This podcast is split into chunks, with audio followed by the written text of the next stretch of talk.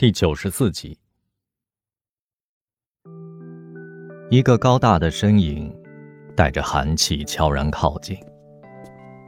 浅驼色大衣，白毛线围巾。他停在如燕的身后，蒙上了他的双眼。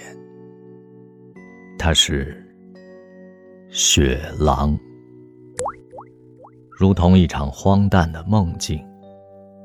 莫卫还没回过神儿，只见如燕握住了那双粗糙的大手，缓缓地移到唇边，温柔地亲吻着。他冲他回眸一笑，绽放出前所未有的明媚光彩。雪狼紧贴着他坐下，环住他的肩膀。他帮雪狼摘下围巾，摘到一半，被雪狼攥住了手。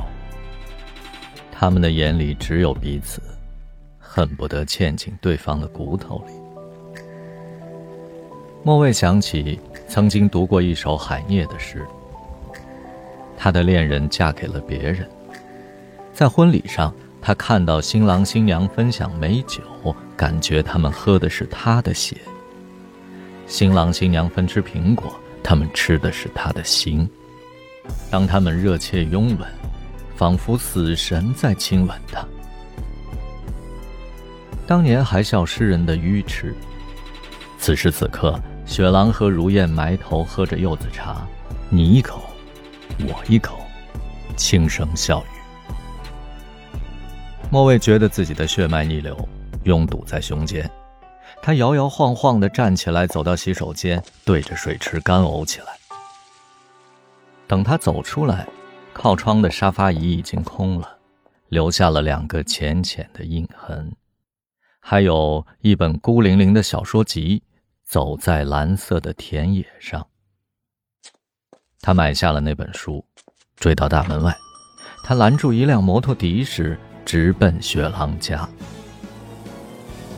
颠簸在黑暗的小路上，寒风刺痛他的脸颊。刚才的情景一遍遍在眼前回放。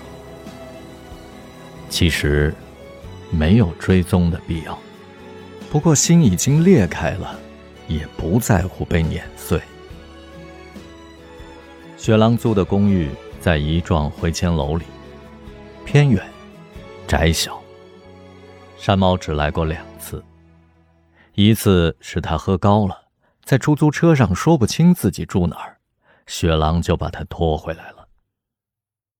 硬板床和荞麦皮枕头半夜硌得他背痛，他翻身碰倒了床头的一摞书，只见雪狼蜷在小沙发睡得正香，双腿几乎垂在地上。早上，他俩分吃了一根树枝般的法棍面包。雪狼说他从小喜欢睡在石板上，咀嚼干脆的豆子，睡不惯软床，也吃不惯软食。山猫戏谑地说：“总有一天，你会因为某人爱上柔软的感觉。”还有一次，两人吃饭时合编了一首曲子。饭馆打烊了，他们仍在兴头上，他便跟着雪狼回来了。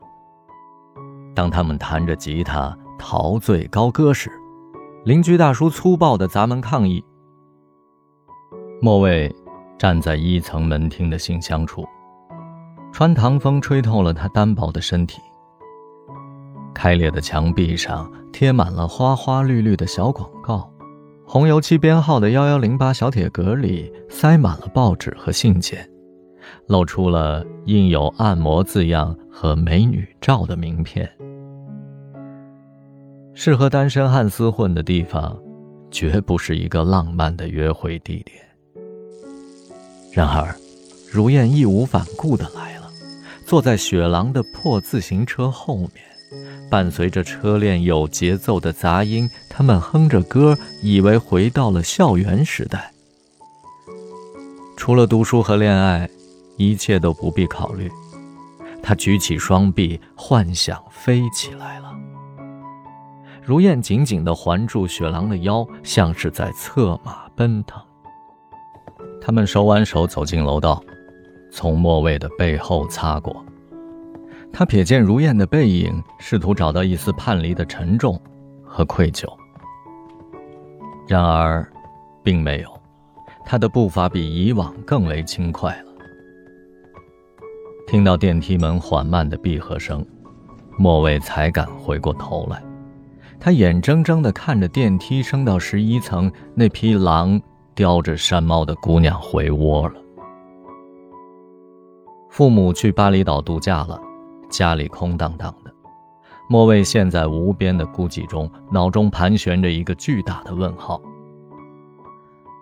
如燕和雪狼是什么时候好上的？是我离去之后，雪狼趁虚而入，还是在那之前？这个念头让他崩溃。难道日夜陪伴山猫的只是一个同床异梦的躯壳？那双美丽清纯的眼睛。隐藏着一颗背叛的心。